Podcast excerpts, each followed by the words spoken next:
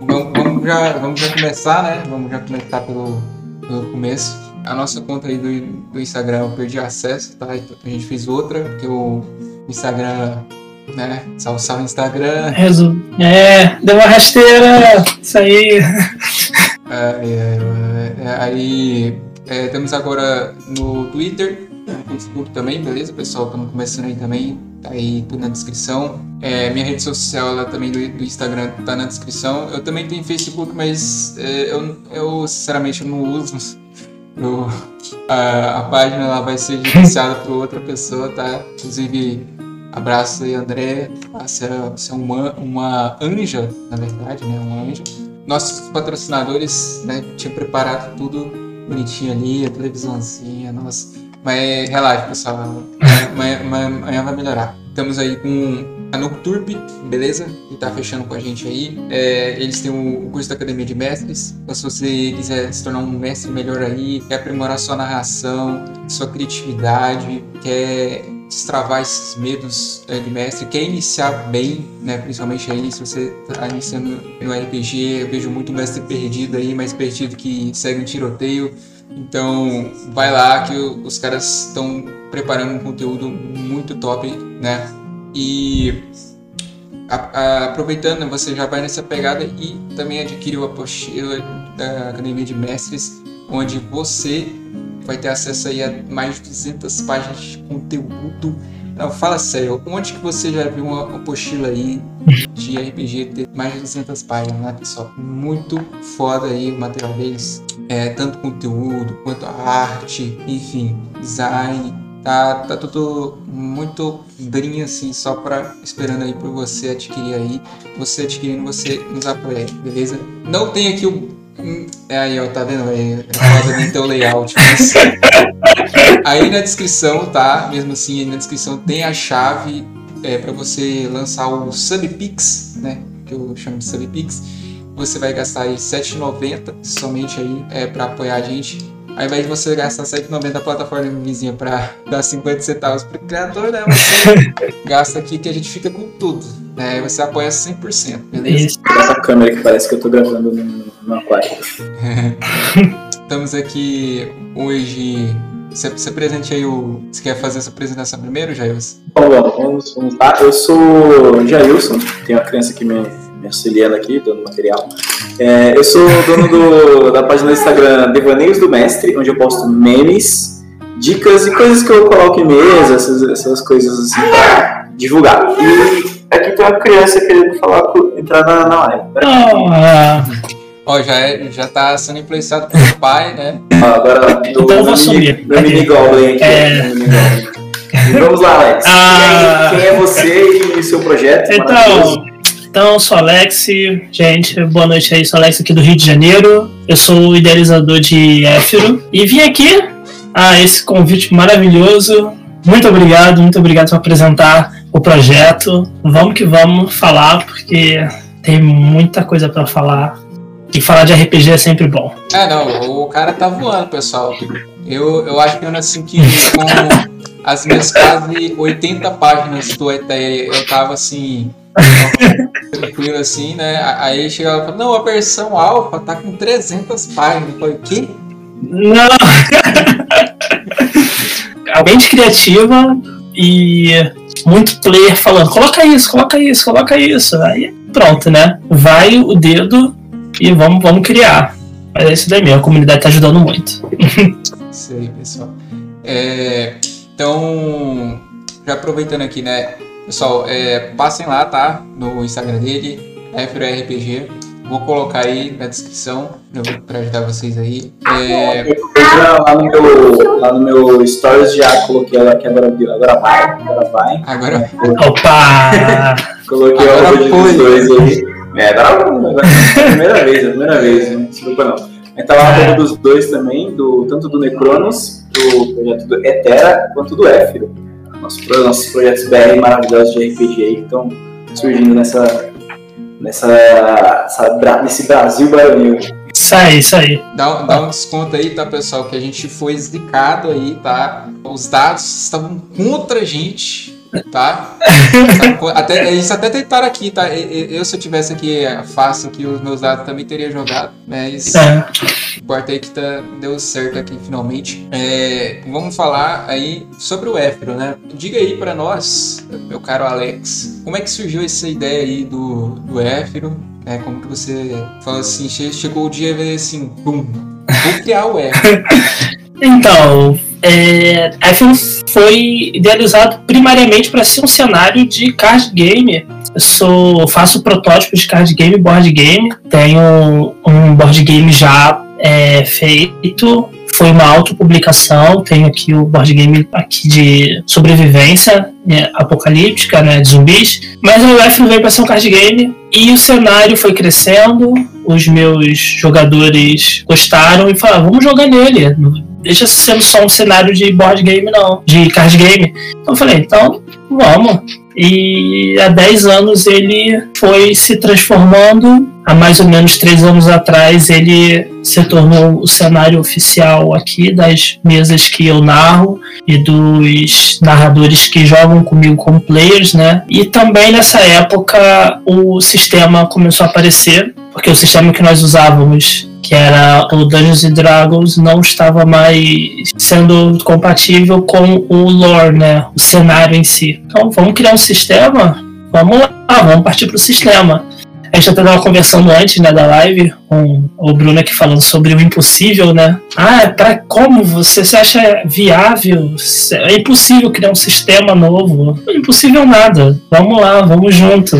E aí, jogadores e mestres se juntaram, gente que não é só daqui, né? Da, de outras partes do Brasil também, dando feedback. F tá aí.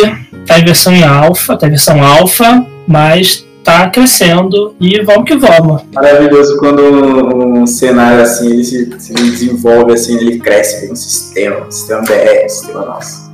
Tipo, isso é muito, isso é muito 100% BR. Muito, isso aí. Muito bom. Será que você vai ter o mesmo hype que Tormenta? E... Eu falei primeiro. E... Eu falei primeiro. Colocou cartas pesadas na mesa. Eu falei primeiro. Esse... Tá registrado.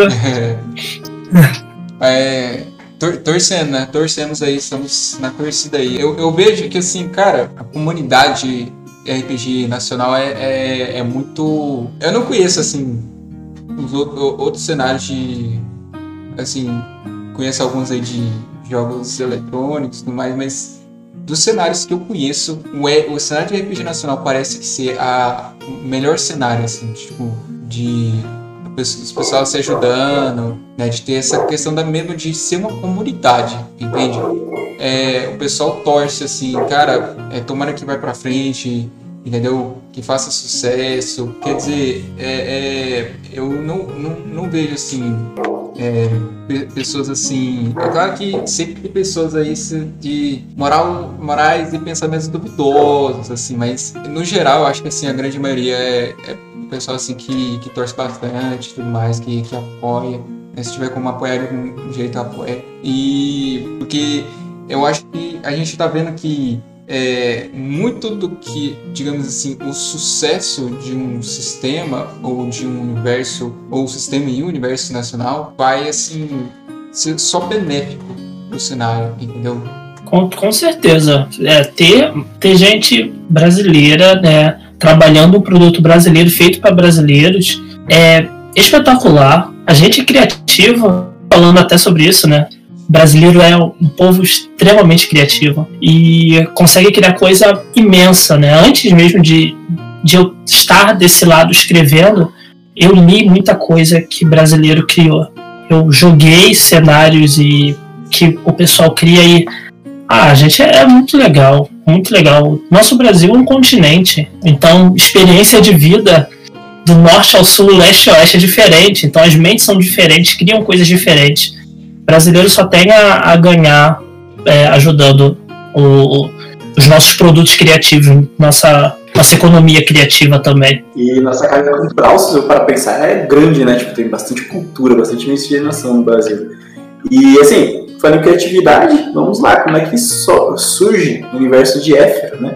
Que, que, que, nem eu, que eu falei antes, opa, não, não, antes não, e eu estou falando pela primeira vez agora, qual, qual foi o Deus que o primeiro planeta em Éfero? Como é que funciona assim o, a lore, a lore inicial assim da criação? Que isso é legal, tipo criação. Então lá, Éfero ele recebe o nome quase totalmente do deus principal, né? Que é Éfir ou Efir, vai depender do sotaque, vai depender da região que você nasceu. Vai depender se você é elfo, alto elfo, né? Ou o elfo da floresta. Eu tava vendo no Instagram, né? Ela, então, a imagem dela é da hora, ah, da hora. É, e isso, né? Ele, ele é pai e mãe ao mesmo tempo. Ele não tem gênero. Alguns, algumas culturas chamam de mãe, outros chamam de pai. Então, Éfir, ele é o deus da vida, é o deus maior. Só que ele é o caçula. Os, os outros quatro maiores, deuses maiores, eles criaram é, Éfiro pela poder, poder de criação. Eles podem, é a função deles no universo. Só que tudo que eles criaram era inanimado. Tudo que estava vivendo ali era parado e Éfir, Deus da vida, que é o caçula, deu sopro de vida neles, deu sopro de vida para essas criaturas. E aí o mundo nasceu propriamente dito. Ele viveu, respirou. Nisso, esses quatro irmãos maiores, né, os mais velhos, foram continuar o seu caminho, talvez criar outros, outros mundos, e Éfer ficou para ordenar, ficar ali, gerindo. Só que ele queria criar algo maior do que só as criaturas, então ele deu origem aos deuses, ao panteão, que seriam sua maior criação. Ele foi um pouco ambicioso. Criou deuses, não só as raças e animais que existiam lá. E daí dos deuses receberam o poder de criar mais uma camada do mundo. Então, primariamente, Éfiro vem de Éfir, que é o sopro da vida, mas também vem do panteão que criou muita coisa e foi pegando os domínios que, o, que os deuses acima deles também criou. Então o mundo nasceu assim.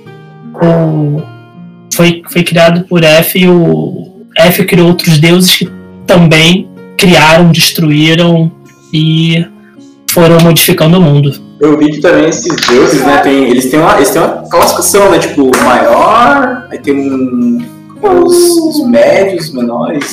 Isso, exato, é, é os isso, deuses isso maiores. Se dá, isso se dá o. Isso. Tipo, não é filho do outro, tipo, brota da, da, cabeça de alguém? Como é que funciona? Como é que nascem os deuses aí? Ah! os sete primeiros. É, Éfer teve teve que dar luz, literalmente. Ele deu a luz a sete filhos, que seriam os deuses maiores. E nesse parto, o sétimo, infelizmente, nasceu morto, devido à força que foi. As energia, a energia acabou. E o sétimo filho nasceu morto. E mesmo com muita dor, ele foi enterrado. E esse filho foi enterrado, só que lá, já enterrado, ele acordou e jurou vingança contra o pai. Esse é o deus da morte, Zanir, o maior inimigo de Éfer, que é o filho renegado que foi enterrado vivo. Esse é então cara, esses são cara sete... da máscara, né? O cara da máscara. Exato, isso, ah, isso. Imagina vocês têm que, vocês a afeição. É, é, sério, esses, eu é... sobre os deuses, é muito da hora esses deuses, cara. É muito, muito da A história deles também. Ah, então, esses foram os sete maiores. Depois F vai criar outros, são os intermediários. Esses intermediários vieram basicamente pra, para cuidar de setores, né, setores do mundo que estava faltando. E por fim, os menores, que foram criados mais recentemente. Além do que, houve uma guerra, eu posso falar sobre a, a, a guerra, e uma guerra imensa criou uma fenda no mundo e essa fenda chamou a atenção de deuses que não eram de Éfiro, eram de fora. E aproveitaram o momento para falar assim: opa, local que dá para habitar. Eles invadiram por essa fenda aí e alguns estão liberando poder para novos clérigos. Esses aí devem ser o os deuses do Cthulhu? Olha, você. é, tá bem, tá bem nesse. Assim mesmo, hein? É, então, uh, você falou um pouco aí do, do panteão, né? Da, um pouco aí da origem, né? Do, do universo. É, fala um pouco mais aí sobre como que é o, o cenário. Assim, existe uma história, é, uma grande história, né? Um, um, um, algo, uma grande trama, né? Você falou aí da, da venda, né? Explica aí uhum, um pouco uhum. aí como que é. O cenário, é, ele foi pensado para ter muitas culturas, da mesma forma que o nosso mundo, o planeta Terra, ele também é multicultural. Então, não existe uma história de que os humanos ou os elfos ou os anões eles são a, a grande chave. Tudo roda em nessa criação dos deuses e as brigas que eles travaram. Então, o mundo é dividido em eras, então, da primeira para a segunda era, sem toda a era tem uma, algo muito grande que, que faz dividir, né? Então, da primeira para a segunda era houve a briga, os deuses começaram a, a criar e destruir. Criava algo, não dava certo, destruía. E isso estava sendo muito negativo. Éfer não estava gostando disso criava uma raça inteira e destruía porque não ficou boa. E isso é morte, isso, é, isso não combina. E ele ficou com medo dos irmãos mais velhos vierem e falarem assim: o que, que você fez? Então, medo dos irmãos mais velhos, ele mandou a primeira falar: olha, para, se não parar, eu vou entrar nessa bagaça aqui e vai todo mundo tomar tapa. Então, esse primeiro grande conflito. É briga de irmão. Família. Boa. É, é horrível, horrível. É, Casa de família. Muito unido. Cara, essas histórias. Essa história, essas histórias assim, tipo, de criação de deuses, é um bagulho que eu acho muito da hora. É um bagulho que eu acho muito, muito da hora.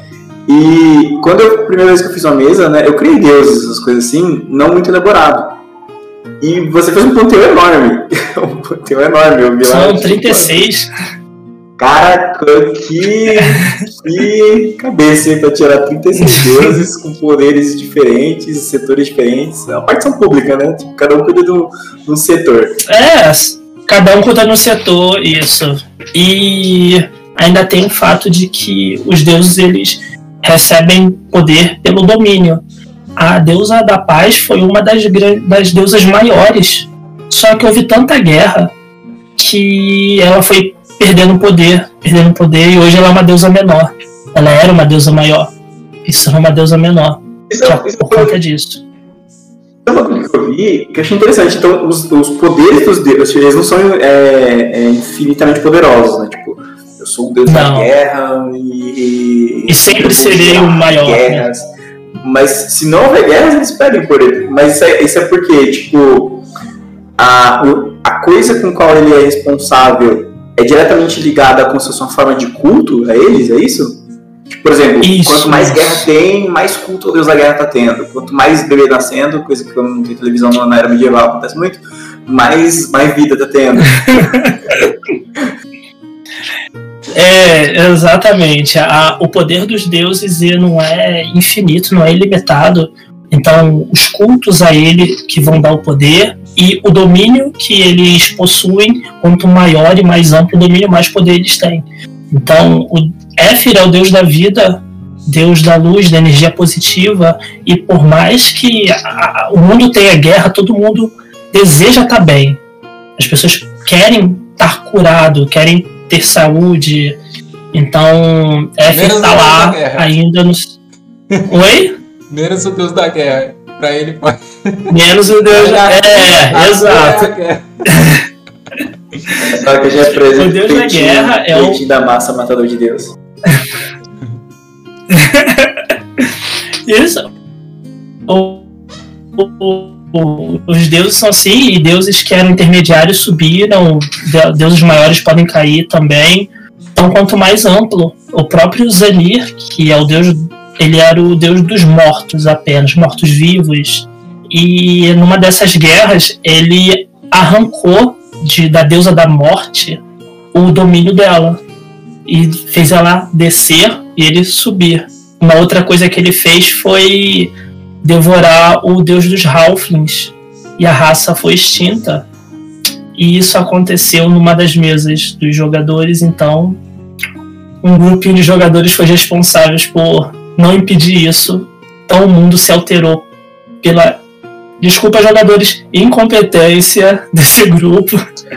Desculpa, a culpa é eles, a culpa é eles, a culpa é deles mesmo aí, ó. É, é, eu fiquei curioso agora, tipo, é, mas aí a- vai, vai ter a raça Halfling no. Tem a raça Halfling? Não, não tem, Por causa disso, não tem Ô, por causa disso. eu gosto de jogar de Ralph. Eu, eu tive Ralph.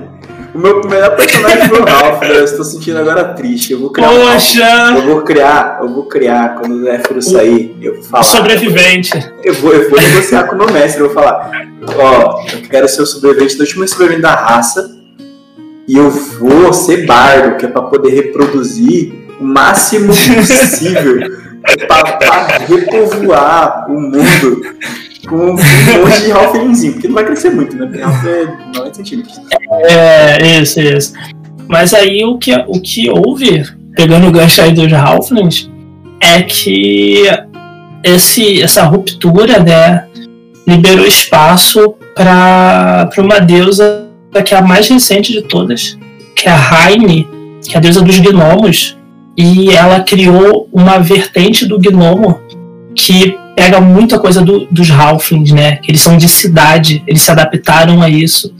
Então, a construção de cenário de mundo do panteão em si é muito atrelado às campanhas e às aventuras que os jogadores estão jogando, né? Em, em várias mesas aí que, que rola aí, tanto aqui presencial quanto as aventuras que os online, né? Virtual. beleza. É, uma coisa que eu fiquei curioso também, é assim, Hum, Acho que eu já sei a resposta, mas vou perguntar mesmo assim, né? É, tem essa coisa, né, de o poder né, dos deuses não ser é, limitar, é, né, ilimitado, na verdade, né?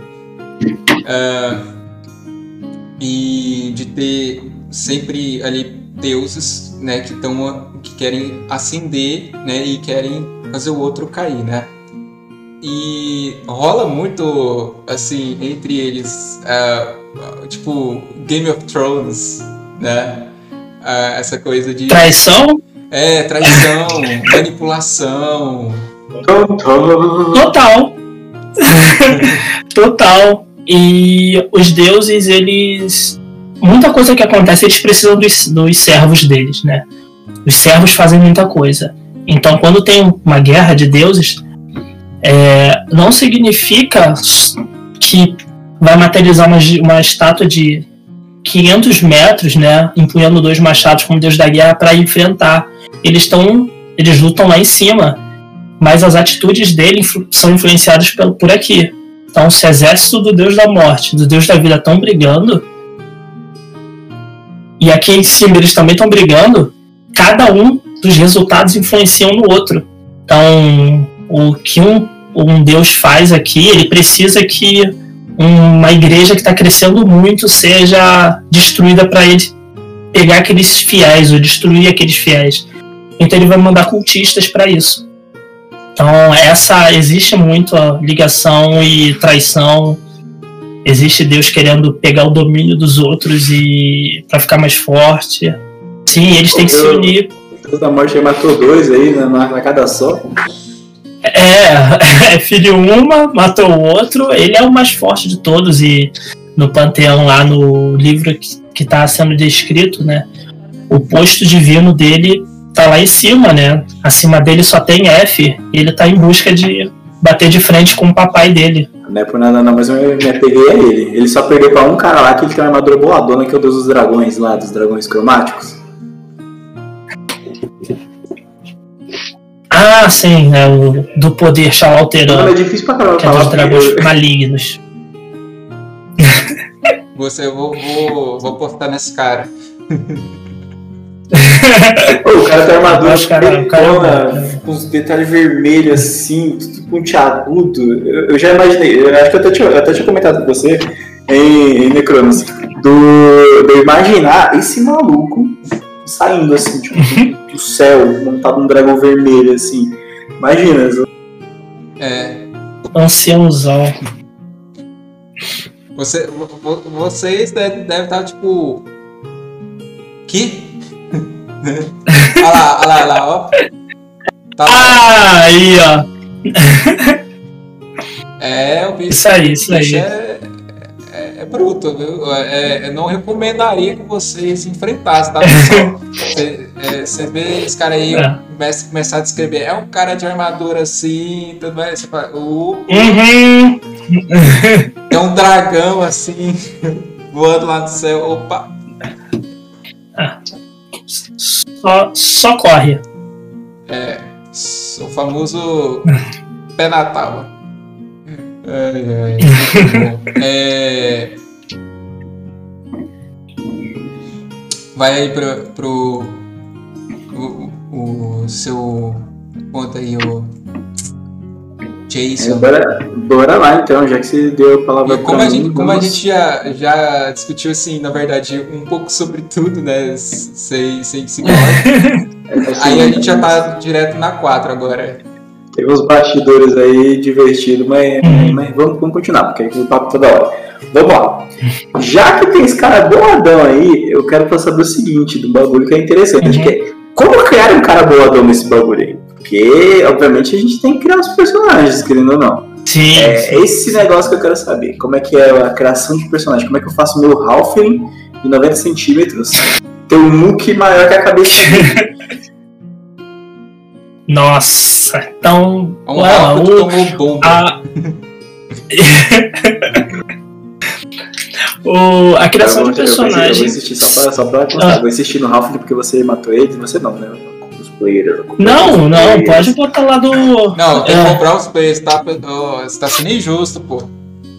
Todo personagem que eu falar a partir de agora vai ser Halfling. Ih, meu Deus. Ai, ai. Ah, vai que. Que cria uma campanha aí super épica onde Não, tem que ressuscitar. E, é, tem uma deusa do tempo, né? O deus do tempo. Isso. Então, Agora pode fazer tenta falar o nome dele. uma. Ah, eu não, eu não, não tô tão ligado. Como é que é? Tenta aí. eu- Deixa eu ver, até, vou até colocar ele aqui, porque. Pelo que esse personagem não tem corpo, né? Botar a criaturazinha aqui, né? Mano, não tem, não tem, um, É. não tem uma vogal Ah. na- no nome do cara. Peraí, que eu. Nossa, Antoshi. Antoshi? Que eu, é, é, é, Ó! É, pessoal, Ah. é, é que eu- eu- vocês não sabem, mas eu coloquei, né, na minha ficha do Bruno aqui, né, é, mais 20 em é, proficiência de línguas antigas, tá? Isso! Lovecraftianas. É, é, sou também, né, do, do universo do, do O. É, mas o que eu queria te falar é assim, Fala podia pegar a ideia, assim, o, o- a, a ideia de aventura aqui, né, pessoal? Já fica a dica aí, tá? Vocês que é, é, ficaram aí bravos com não ter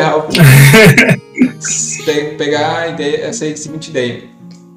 É, que eles vão ter que ir, entendeu? Eles têm que ressuscitar, a, a, digamos assim, ou impedir a, a raça Halfling de ser extinta. E para isso eles têm que ir até esse Deus do Tempo, né? É, para impedir isso. Né? E voltar. Dá um mega plot aí, hein? Então já fica a dica aí, tá, pessoal? Né? É, Chega como é que-. Como é que a gente cria os viajantes do tempo aí? Diga, diz aí. Ó. É. Vamos lá. O. Falar do. Eu, eu não vou falar o nome desse deus, porque cada jogador meu fala de um jeito e já teve brigas homéricas de como falar o nome. Isso é maravilhoso. Eu adorei ver isso, fiquei quietinho. É que nem. Cthulhu, velho. Cthulhu, é, o próprio nome Isso, cada um. É, se você chama de chuchu, de Chululu, é a coisa. É. Isso, isso, isso. Então, a falar sobre a, a criação dos personagens, é, É Ralph a criação boladão. O, a base da criação é distribuição de pontos, não, não existe rolagem. Pode ser feita, pode, mas no livro ali tem um dizendo que essa variedade que pode dar os dados pode estragar muito a, a, o trabalho ali do mestre criando história, personagens podem ficar muito fortes ou muito fracos, isso acaba, né? Pode acabar com a diversão do grupo, mas a base é a distribuição de pontos. É um sistema focado em customização de personagem e sempre que tem muita customização é fato que a complexidade aparece. Então você tem opções logo na sua raça, você distribui seus pontos dos atributos, bem parecido com como é feito em sistemas de D20, né? Mas você pode ganhar pontos para distribuir. Então você pode decidir quero ter ponto negativo para ganhar pontos para distribuir em outros atributos. Isso é um, um fato. Você pode querer ter força baixa, carisma, inteligência, o que for. Mas cada, cada atributo influencia em uma parte da ficha. Então, escolha sua se você vai deixar alguma parte mais abaixo.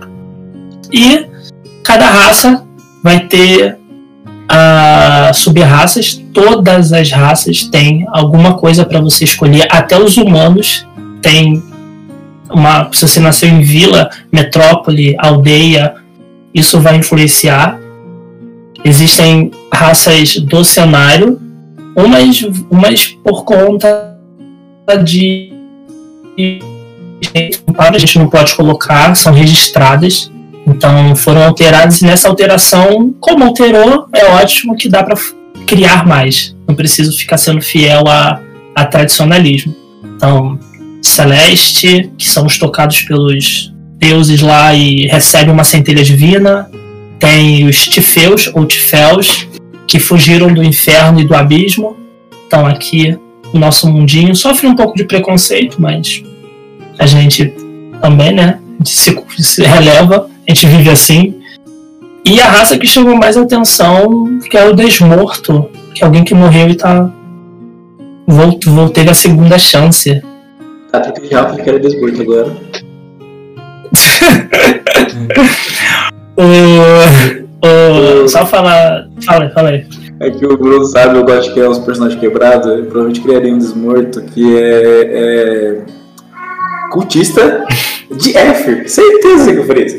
Ah, sabe, o cara é morto, mas ele é culto. Tu é Deus Ah, mas você, tem que, você tinha que escolher era o, o Zenir, né? Que é o da, da morte. Da morte. Morte, morte, morte, morte é boa, né? Morte ao quadrado. O nome dele seria Mortinho. Não, Zé Caveira. Zé Caveira é mais legal. Zé do Caixão. Oh, meu Deus. Ainda faz homenagem a, ao cinema BR. Isso aí. Isso aí. O, É. Dá pra customizar um cara assim desse jeito? Agora, agora eu me interessei. Agora eu me interessei fazer esse bicho aí. ah, o- a todas as raças elas são compatíveis com todas as classes. Claro que tem a raça que você vai usar. Ah, peguei um meio orc, vou fazer bárbaro. É clichê, funciona, mas mesmo assim você, você pode escolher coisas diferentes para não ficar igual. Nos playtests aqui, os jogadores da mesa mais fixa, na hora que eles têm que criar personagem, tem que testar classe, todos fazem a mesma classe. E tem que ficar diferente. E, eles e o sistema está permitindo que seja diferente por conta das escolhas da classe. No, em F não tem arquétipos, como tem no quinta edição. O, existem, existem conjuntos de habilidades que você pode pegar, só que esses conjuntos de habilidades não são fixos. Eles se abrem no- como uma árvore de habilidade, como existia em MMORPGs aí das antigas, que você tem que escolher e montar. Ó, o Bruno ficou até feliz ali, ó.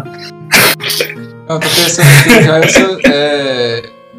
Assim, se você for mestrar pro Jailson, você tá, vai ter um- aí um- uma vida complicada, né? Ele vai pegar Ah, sou bonzinho. É, é, é, vai fazer. Aí, eu já tô querendo, porque vai ser alguém que vai pegar e vai. É. Vai pegar bardo, vai né? pegar. Aí depois ele vai. Hum, Isso. agora, a, a, como é que seria se eu pegasse bar, um, um- essa magia aqui de Bárbara aí? Pra... Aí vai lá. Opa, bola de fogo. Opa. Cara, eu fiz um. Eu fiz um não, o Bruno já sabe, mas eu fiz um clérigo. É um clérigo Halfling, porque né, tem que ser Halfling. Uhum. Ele, eu, eu, eu, eu enchi o saco do meu mestre, porque assim, no, no sistema não permitia, mas eu enchi o saco do meu mestre que eu falei, mano, eu quero usar armadura leve, eu quero bater como se fosse um ladino, mas eu quero ter os poderes de um clérigo, porque eu quero ser um anão pequenininho que corre no, no campo de batalha pra curar os outros, que isso é legal. E, e isso da hora, porque tipo, geralmente os sistemas mais assim, é, estrangeiros, eles têm esse negócio de regra engessado. Os brasileiros, eles dão essas liberdades de criativas, que isso é muito legal. Porque você, por exemplo, como você falou, o, o- a sua mesa de teste, acho que é todo mundo, por exemplo, todo mundo clérigo, porém tem o que bate mais, o que cura mais, o que dá assim, magia, o que vai ser que nem eu que vai estar Exato. comendo bolo enquanto todo mundo tá apanhando pro dragão. Exatamente, isso aí. é, essa, a, essa variedade tá, tá sendo interessante porque, à primeira vista, alguém vai bater o olho em algumas opções e vai falar assim: por que, que eu vou pegar isso se tem outra coisa melhor? Duas respostas.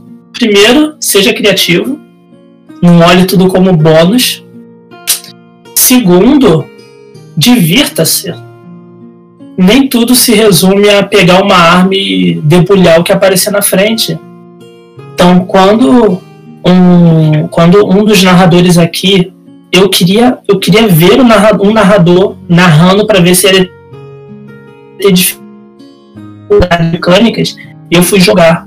Eu criei um clérigo de domínio da paz, e não é o domínio da paz que foi lançado há algum tempo aí, não.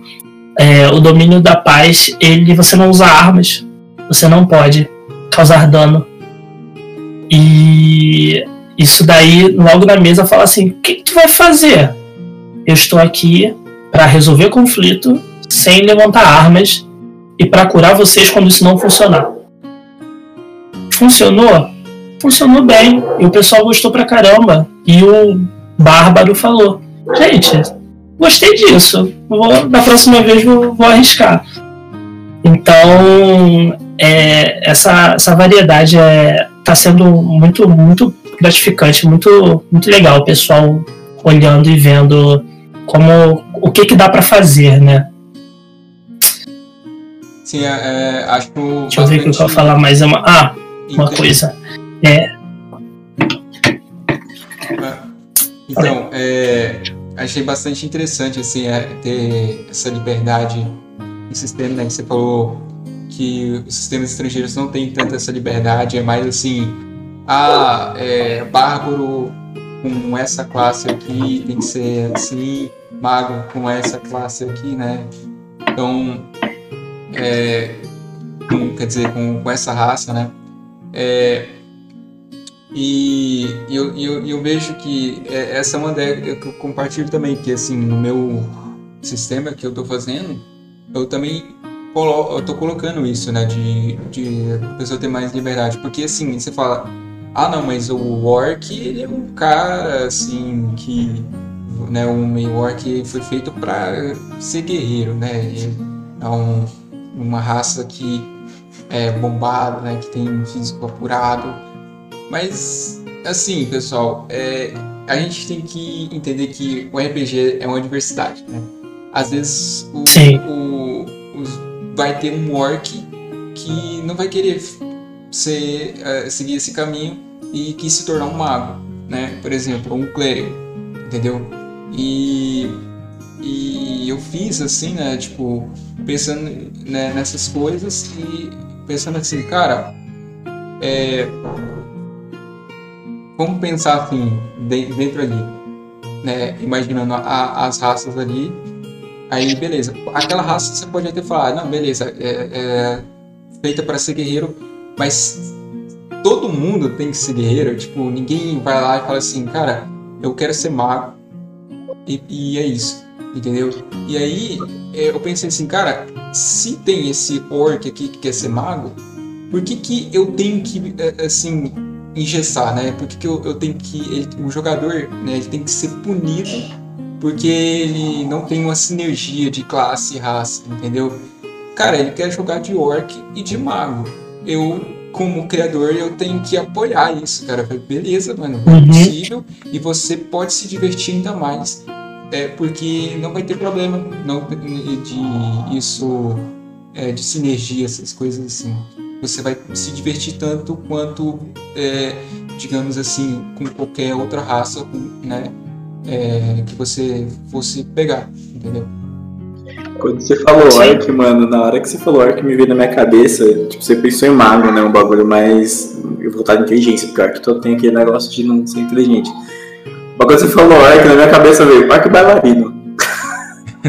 Imagina um orc de tutu, mano. No, no, já bardo, ó, orc bardo, é, especializado em algum tipo de. Não sei se tem lá no, no, no, no Éfero, porque eu não, não o sistema ainda, mas tem algum tipo de como colocar o, o bardo, para em vez de ele usar música, usar interpretação, tipo, movimentos do corpo, assim. Aí o orc lá, toda uma explosão, assim, fazendo os movimentos assim, pessoal. Fica engraçado? Fica engraçado. Não, fica engraçado. É possível? É, sério, é possível. Né? A, a perícia, a atuação tá aí pra isso. É, vai depender Mas... dos dados aí, né, pessoal? Você tem que falar bem. Nada, né? Só, só é... fica no, no, no remeleixo assim, ó, um arquizão assim, sentando pra cima, assim, ó. Mas assim, tem, um deus da, da arte lá, não tem? Tem. Aleniel é o deus da arte, da beleza e tudo Arque, mais lá. Sim, sim. Arque dançarina com a tatuagem de Aleniel nas costas. É, aquelas costas largas, assim, de um metro e meio de, de, de ombro. Dá pra botar o deus inteiro aqui. Isso. Mas é, é possível sim. É, até é pegar o contexto do, do meio. Sim, sim. O, tivemos o meio orc bardo. Ele usava tambores de guerra, né, pra, pra bater. Então foi legal ver essa, essa coisa do, do bardo. Porque em Éfiro o bardo ele não tem colégio bárdicos como é no quinta edição. Não existe isso, né? Ele aprende acordes então, de acordo com a sua perícia atuação, você ganha acordes. Do Dó acordes menores e aos acordes maiores, você tem que misturar isso para ser eficiente, para fazer o que você tem que fazer. Fora as suas magias. Então, essa customização que, que toda classe tem, para quem gosta de bardo, vai, vai pegar o bardo, vai olhar e falar: hum, 17 acordes menores, mais 11 maiores, ótimo. Depois é, pega a magia e aí. Mais um motivo aí, aí para você jogar no, no sistema dele aí, ó, no cenário dele. Você jogando no bar você já vai sair com o diploma aí de música. de música! Ó, nessa mesa aí, se o pai não levar um tamborete, não levar um violão e não tocar, e não tocar legião. Não, tem, tem que cobrar, tem que cobrar, hein? Se ser bardo, você vai escolher esse acorde aqui, você vai ter que aprender a tocar esse acorde, porque eu quero ver você na magia com esse negócio aí. Nossa! Vou ter que fazer um suplemento com teclado, né? Dó, Ré, Mi, pra você aprender a fazer flauta doce, ia ser flauta doce faltando transverso. Mas é assim, e na regra tem ainda tem um, um detalhe que toda classe tem, toda raça, toda classe tem, que são os aprimoramentos parece muito com os talentos, só que eles fazem alterações pequenas que aí dá mais uma camada de customização. Todo nível par, você pega um aprimoramento, libera aprimoramentos, e aí você vai pegando mais coisas. Então é, a, a complexidade vai depender da, da do jogador. A, a classe não vai estar fechada. Ó, temos esses poderes você pega em tais níveis. Não, você pega aprimoramentos, tá, tal árvore para você escolher, tal árvore para você escolher e vai que vai. O personagem vai depender do jogador para ser eficiente, otimizado ou divertido. O jogador vai ter que ralar um pouquinho aí para mergulhar no personagem. O legal é que, é que no fim das contas o jogador se apega mais ao personagem, porque ele tá, ele tá desenvolvendo ele mesmo, né? Isso, isso é bem legal. Exatamente. Isso, isso aconteceu e isso eu aprendi com o Mundo das Trevas, da White Wolf, que eu narrei por um bom tempo e vi como você escolher o que, que você vai fazer. Investir, eu não falo perder tempo, né? Investir tempo, quando você investe tempo no personagem, na ficha, o sangue, né? Tá ali e você se apega ao personagem. Isso é, isso é bem legal.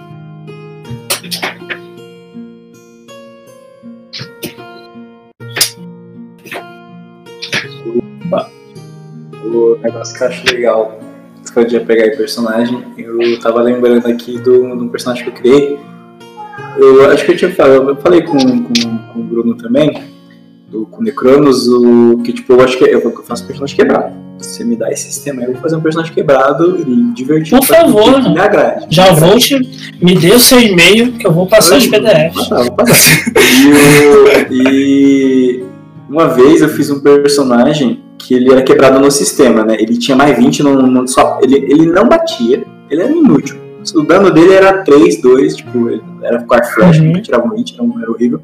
Mas eu falei, ele é um batedor, ele vai ser especialista em procurar. Eu quebrei o sistema de um jeito que ele tinha mais 20 pra procurar e mais 15 pra, em sobrevivência. Aí, tipo, era isso o segundo nível, tá? Ô, pessoal, peraí, já, esse é aquele do, do, do sistema do World of Warcraft, é? Isso, porque o meu, o meu mestre ele juntou, Conheço. ele juntou o sistema do 3.0 do World of Warcraft com o sistema 3.0 normal, eu consegui juntar as regras pra quebrar desse jeito. Aí, pessoal, pra, pra quem não tá sabendo aí como que o personagem dele é, ficaria assim, é, é, da, da percepção, né, da, que ele investiu aí, ele vai assim, ó. Ele tá- ele fica desse jeito. Tô ligadão assim, ó. Vidrado, vidrado. Isso. No- no- no- no- Pegava as azeritas lá, colocava no bolso e mandava ver, porque o negócio era, era tipo, achar. Se, per- se perdeu no mato, eu te acho. Três dias depois eu te acho. Vai fugir de mim pra você ver.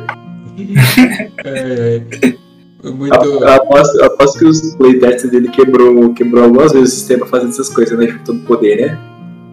Algumas. al- Nossa, não tem noção.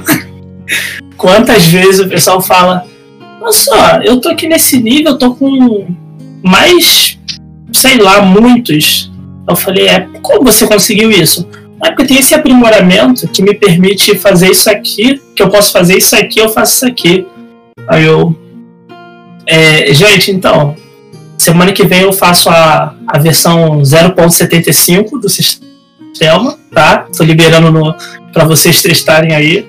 Mas é, a playtest é pra isso mesmo. Aí eu tô ficando triste. O, escombeiro da, é, ele vai chegar e fa- falar assim, ó. Vou soltar essas magias aqui. Agora eu vou recuperar meus slots. Vou soltar mais. Desse Aí jeito. vai ser quantas ações É. você tem? O suficiente. É, não, É. eu tenho esse aprimoramento aqui que me permite estacar ações aqui. É, isso. Falei, meu Deus, eu escrevi isso? Sim, tá aqui, ó. Tá aqui. Eu, caraca. Vamos revisar isso aqui, Eu, gente. eu, eu escrevi. é, então. Eu tinha escrito. é, exato. É, pega lá. Apaga, rasga a página. Ninguém viu. É, muito bom. É, fala um pouco é, também, é, fiquei muito curioso é, sobre essa questão da tecnomagia, né? É, no, no cenário. É, como é que é, assim, é, é mais um, digamos assim, onde tem é, aquele cenário que a gente conhece como steampunk, é algo nesse sentido aí, ou a tecnomagia, né, tecnologia com magia é mais, é, digamos assim, menos desenvolvida, ainda está aí nos processos iniciais ou, e não foi tão divulgada assim, não foi tão aderida. É, a tecnomagia ela foi desenvolvida principalmente no reino de Xandria, né? É o maior dos reinos e ela é potencializada em Éfero porque a magia, quando ela se concentra muito num local, ela se e cria fontes de primórdio, que é a magia cristalizada. E quem controla isso potencializa o próprio conhecimento mágico. É como se você pudesse lançar magia sem gastar seus slots. Isso daí dá um acelera o desenvolvimento. Ou alguém poder conjurar magia em nível que ele não tem, mas por conta né, da, da, do primórdio. Então, a tecnologia permitiu juntar coisas que não dá para juntar no, em fantasia medieval, né? Seria na, na nossa Idade Média que não consegue imaginar controlar a eletricidade. Isso não, não é possível. Então, o primórdio puro permite fazer essas experiências, fazer com que golems ganhem uma semi-inteligência. Então, ela é das metrópoles, principalmente da capital de Chandria, que é a Candra, e ela vende conhecimento para quem está disponível para comprar. Então, lá é o reino onde tem trens, são algo que você pode acessar se puder pagar o preço para fazer viagens de trem tranquilas, mas também possibilitou fazer a fusão de elementos químicos que deram origem à pólvora. Então, existem as arminhas de pólvora aí. Tem um reino que conseguiu desenvolver isso. Ó, Permitiu ó, também. Agora acabou de ganhar um upgrade que vai ter uma espingarda. Tá? Anota aí. Ok, certíssimo. Gigante. Então, a, a tecnomagia ela permite que, que esses artefatos que a era moderna da contemporânea são comuns, né? Lá em F, que seria fantasia, seria medieval, possa existir. E como a magia para clérigo, todos os conjuradores, né? Ela é limitada, por exemplo, os truques não são ilimitados, é a tecnomagia que permite que a magia possa ser ilimitada. Ela é desenvolvimento. As cidades menores não vão ter acesso a trens, a, a portais, plataformas flutuantes ou mecanismos, golems semi-inteligentes, eles não vão ter isso. Mas as metrópoles sim. E ela está sendo desenvolvida mais recentemente com a entrada de da deusa que entrou pela fenda, que abriu Imperium, que ela é um, mecha. Ela se formou mecha e ela é a deusa do progresso e da tecnologia. Ela tá lá e os clérigos dela estão divulgando. O problema é que ela cai de frente e briga com os deuses da natureza, porque progresso geralmente acaba com a natureza. Então essa guerra interna já começou. Muito interessante, muito interessante, cara. Ah, o, os insights aí. Ah, como que, digamos assim, é, é muito legal né, ver que, que, que os cenários, assim, as ideias é, tem a ver né, com, com a nossa realidade, né? Ah, tá, a... ah, muito legal. Tecnologia. Meu Huffley, meu Huffley vai ter essa espingarda aí. Não sei se vai ter sistema. não, eu tô pensando aqui no personagem. Se, se ele. Se, não sei se vai ter um sistema, um sistema de ricochete. Imagina o Ralph ele dando um tiro. É, que a gente vai demorar pra, ganhar, vai dar um tiro assim, no meio da batalha e voa 3 metros pra trás. Pá. Eu, eu acho que, na verdade, a, a espingarda vai pra trás. Assim, que eu vi aquele lá, né? Que vai, aí a galera vai pra trás. A tecnologia eu vou, vou acoplar, no- acoplar assim na lateral dele, assim, ó, ela vai ficar pra cima, assim. Quando ele ficar acoplado aqui, aí ele aperta o botão ela baixa. Ah, tá. Aí ele voa junto. Aí, aí, vai voar.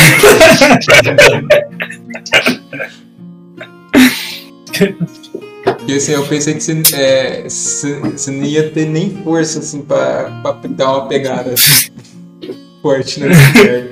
Aí você só ia tirar ele pro- Mas é aí, é aí, que, o, é aí que o sistema de customização dele entra, porque ele falou que pode, pode selecionar pontos. Ele vai ser burro, ele vai ser forte pra caramba, não vai ter destreza nenhum, porque não vai precisar. Carisma? É, não, não precisa. Pra quê? Pra quê? Pra quê? Eu Vou usar espingarda, cara. e Meu carisma, meu carisma tá na boca do cano. Pra intimidar, eu só colocar. Carisma, é, é, depende do personagem que você quer criar, mas, por exemplo, assim, se você quer ser aquele personagem ali travesso, né, a da lábia, aí, né, o famoso conversinha fiada, aí vale a pena investir. É, o, uma coisa que eu sempre vi que o carisma era negligenciado em todos. Se você não é bardo ou alguma coisa clérigo, talvez um feiticeiro ou, ou conjurador que use carisma, pra quê? Não serve pra nada. Deixa que o bardo fala. É, sempre foi assim. E aí eu fui entendendo o que, que o atributo carisma significa, né? Que não é só falar, mas também é a sua exteriorizar a sua personalidade. Pessoas com carisma baixo podem ser muito introspectivos, com medo de falar em público, enquanto carisma alto, você pode ser um velho feio, desdentado, sem um olho, e mesmo assim ter um carisma imenso. Conseguir ou seja, é, é, é sua autoconfiança, é sua, sua personalidade. Então, essa autoconfiança, o carisma, em Éfero, ele define também a como você trai ou como você consegue criar a sinergia com os itens mágicos. Então, ter carisma baixo limita a quantidade de itens mágicos que você pode ter junto com você. A sua personalidade não consegue é, segurar aquilo lá. Então, você pode ter um, um, um item mágico só, seu carisma baixo, mas quanto mais carisma, mais itens mágicos você consegue carregar sem a tua personalidade ser destruída por essa magia selvagem. Isso daí fez o carisma. Só, só precisa espingarda. Que não precisa ser mágica. Tá certíssimo. Aí não, pessoal. Pra tristeza aí dos combeiros, vocês vão ter que investir em carisma, tá? Pelo menos. Mas não é por nada não, eu tenho um jogador combeiro que tem 22 de carisma no, no sistema que eu tô jogando, que a mesa morreu, mano, triste. F no, F no chat aí pela, pela mesa. FF. É, Mas ele, ele era combeiro no nível que o carisma dele, o fato de ser 22, ele convencia, além de convencer todo mundo, ele dava 86 de dano num golpe só, eu adorava, adorava esse personagem, era muito divertido. Caraca. Pois é. Eu imagino ele sendo tem um Em todo canto. aqueles atletas de, tipo, fisiculturismo, tá ligado? Super bombadão. Só que muito estudado também. E chega assim. Então, Mr. Mundo. cara, é, esse caminho que você está escolhendo não é tão interessante para você. Aí ele vai começando a dar. É, eu gosto dessas coisas de RPG, assim, o cara bombadão. Aí ele vai lá e fala todo político, fala todo. Ai, ai, muito bom. Uhum. É, Pô, Muito bom. Falando nisso, é uma coisa que a gente não mencionou muito, né? Fora a morte dos Halfling. Quantas raças tem Aham. no, no sistema? Tirando os Ah, que foram mortos por causa dos players. Exatamente isso. Existem atualmente 11 raças, só que nos últimos playtests nós já estabilizamos as raças, as raças já foram testadas, já estão ok. Então agora eu estou numa segunda fase que é testar as raças novas, que são os elfos do céu, elfos do mar, são duas, duas sub-raças aí que estão vindo aí para agregar. É, qua- quase, quase sereias, né? Mas ainda tem os, os pezinhos forjado, que aí são os mecanoides de verdade. E os batrave são homens tubarão do mar aí pesados. Tipo, e tipo aquele cara do, do, do, do Esquadrão Suicida lá, meio tubarão? Isso, exato, isso aí, isso aí. Isso aí, quando eu vi, eu falei, putz, por que isso aí não tem uma cota de malha pra eu pegar essa imagem? Mas não tem. Mas é. Como, é que Mas é- é, funciona assim, é, é, essa do, do meio tubarão? É, ele consegue ficar fora d'água? sim, consegue ele consegue ficar fora d'água por até sete dias. Ele tem que, senão resseca. Ah, Mas se você quiser, você tem um aprimoramento de raça que você pode pegar. Ele tem três. Se você selecionar um deles que permite estender essa, esse tempo, vai depender do seu, do seu personagem. Faz o Mas ele tem que se molhar, faz senão resseca doido ele. Faz o tubarão doido e fica fazendo chover em cima, assim. É, galera. É, É, mano. mas, não, imagina. Mano, eu, Ah, a não, gente velho. tenta andar com. com a- não, a gente, eu e o Jair, a gente se conheceu há pouco tempo, mas a gente já tá, tipo, assim como se. Sintonizado já. Se conhecia há muito tempo já. Eu tô pensando, né, pegando, assim, essa coisa já de pensar personagem maluco, assim, diferentão. tô pensando em um, um bardo, um meio tubarão, que ele toca a música assim, cuidado que o tubarão vai te pegar. oh, meu Deus. Ô, gente. Só que dá uma mesa legal esse negocinho. Olha, você- já que você coloca, como costuma colocar tipo, várias, vários. É, por exemplo, você coloca quando você faz a playtest, você coloca várias. É, mesma classe, né? Todos os personagens. Aí faz uma, uma trupe de tubarão, assim, sabe? Uhum. Aí faz o tubarão droida quando vem em cima, assim. assim. O tubarão bardo aí do. do- do- Cuidado com o tubarão. Mas sim, gente, é. A, acho que tem 11 classes, 11 classes, 11 raças, né? Cada uma lá com suas sub. E elas já estão feitas, já estão prontas, já já tá dando para testar tranquilamente. Claro que sim, pode haver alteração se alguma coisa. Não é nem com relação à, mecânica em si, mas a cenário mesmo muita coisa acontece. Às vezes o jogador chega e fala: Poxa, ia ser tão legal se essa raça tivesse tal coisa. O próprio Desmorto, ele é uma raça que, se você morrer, você realmente volta à vida. Depois de algum tempo você volta. Você perde constituição e volta. Ele precisa continuar, ele tem que cumprir a missão dele. Aí um jogador chegou e falou: nossa, se, então se eu conjurar ressurreição nele, o que que acontece? Eu falei, hum, interessante, porque ele não pode ser ressuscitado. Se ele for ressuscitado, ele não pode voltar à vida que ele tinha. Então entrou lá ah, no cenário que se você tentar ressuscitar o desmorto, você realmente consegue matá-lo definitivamente. Você destrói ele efetivamente. Claro que é uma magia poderosa, você não tem né, gente andando, camponês andando com ressurreição aí à torta direito. Mas essas, essas coisas que acontecem na mesa é muito bom que enriquece o cenário e acontece de forma muito orgânica. Isso é. Isso faz toda a diferença. E é legal que a comunidade, quando os players, quando falam, poxa, isso aí foi. Foi eu que fiz, foi meu grupo que fez. Isso, isso é bem legal. Tirando o caso, claro, os Halflings. Descansa É, em os paz. Aí é- é- tristeza. Certeza que o player que criou esse negócio aí do, do, do ressurreição matar o desmorto foi, foi- ele faz filosofia, porque esse negócio é muito filosófico, né? Viver para morrer.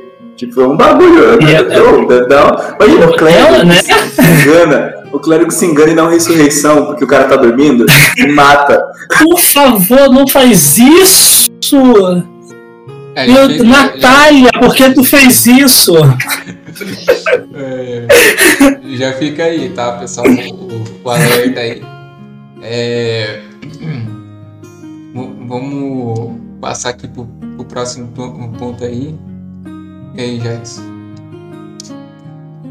Falar sobre. hum, Ah, é, na verdade, o próximo sou.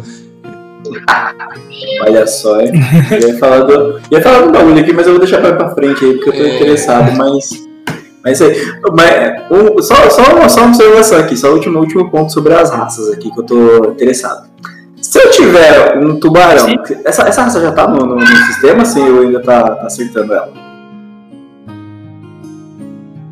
A gente tá acertando ainda porque ela foi pouco testada e como a gente tá ten- tentando começar uma história que envolve o mar para testar a raça lá, os Batraves, Elfo do Mar, essa outras, né? Até o próprio Deus do Mar também ainda está sendo testada. Mas, assim, dá, já dá para jogar. Vai ter alteração, isso é um fato. Então, se eu meter uma tatuagem de âncora no braço do tubarão, eu ganho mais um de carisma. Seria, seria uma opção. É. Eu tô pensando aqui no, no apelido do, do meu bar do meio tubarão. Ele vai se chamar. Boquinha. Oh meu Deus. Aí, aí o cara vai lá e pergunta assim, como é que é o seu nome? Aí, Boquinha. Aí ele respondendo com a boca assim. A mandíbula cabe um baú. Estraga as pessoas, eu começo a fazer personagem quebrado. Pois é. é... Uma picareta pros players aí do Alex, ó. Todas essas ideias que eu tô dando vocês usem no, no sistema. Isso, arrebenta comigo. Isso aí. Porque o mestre não tem paz. Pois é. É vida de, de criador aí de cenário e sistema. É... E sobre. Assim, é, você fala um pouco né, sobre a questão da, da árvore, né, das magias, dos aprimoramentos aí, mas é, fala, fala aí sobre assim, é, como que funciona a magia no, no sistema, né, é, mais propriamente dita, e também, digamos, as diferenças entre elas ali, né, a gente vê que, por exemplo, no D&D tem é, magias que são instantâneas, né, tem magias aí que é, levam algum, algum, tempo aí para serem resolvidas.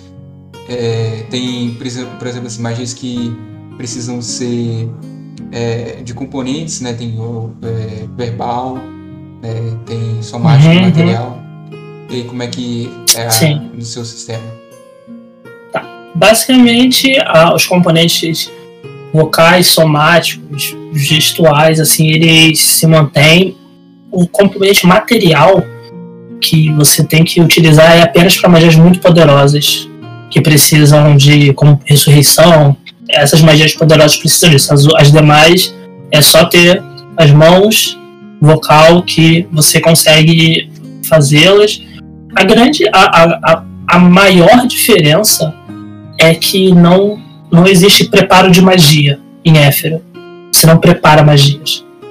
É, se você aprende a magia, ela tá sempre preparada. Então não tem negócio de você acordar de manhã e ter que preparar a sua lista de magias pro, pro dia. Aprendeu, tá sempre disponível. Então isso, isso dá uma acelera um pouquinho o jogo mecanicamente, porque não precisa ficar, né? E também não tem aquilo do, do jogador falar assim: Poxa, mestre, esqueci de fazer, eu queria ter essa magia aqui. Isso facilita bastante. Aprendeu, aprendeu, tá lá, você usa. Então, esse é, esse é um ponto. Outro ponto é que as magias são ligadas muito aos seus atributos.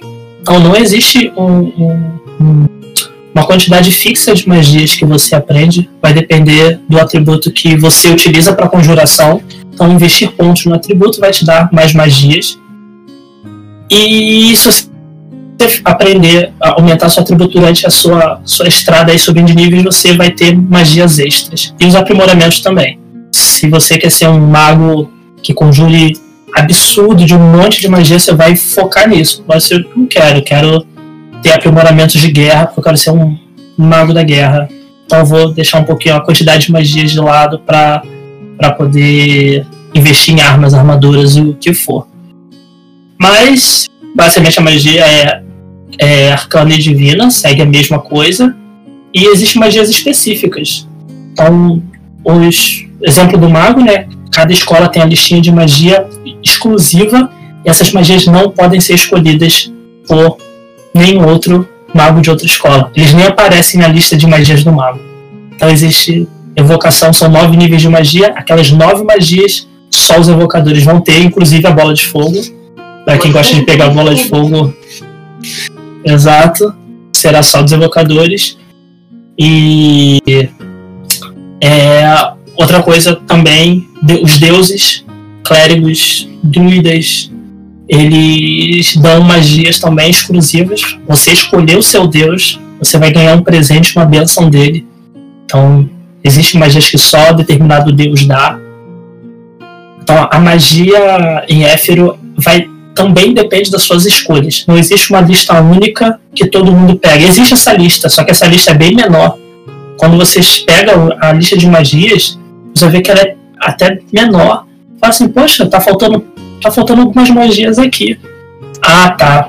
Eu preciso ser um ilusionista, né? Tem que tá, da ilusão para pegar aquela magia sinistrona de ilusão. E uma coisa também é que alguns aprimoramentos dão magias exclusivas. E então, feiticeiro, seja do, da linhagem da, das sombras, se ele pegar um determinado aprimoramento, vai liberar duas magias que não tem nenhuma lista de magia. Então tem muita magia escondida no livro. Que às vezes num, reino você tem que participar de um reino, nascer num reino para estudar na escola de magia daquele reino aprender aquela magia. Então, essa busca, essas magias estão salpicadas no livro e o jogador vai ter um, vão ter caçar easter eggs lá para encontrar determinada magia. Talvez os mestres possam ter um pouquinho de dor de cabeça quando um jogador aparecer com uma magia que, por exemplo, arranca a sombra do adversário e ele não pode tirar os dois pés do chão.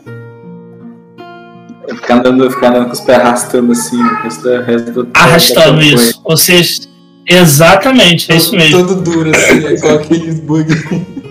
Nossa, o Drácula de Bram Stoker, sabe? Que anda deslizando. Isso, que desliza. uhum. Um bagulho que que eu, quando você estava falando referente às escolas, né? Tem escolas específicas para magia. É, tem um limite de escolas que eu posso pegar, eu posso tentar ser o ecleticão e pegar uma de cada, não ser bom em nenhuma, mas pelo menos ter, ter uma de todas. Assim.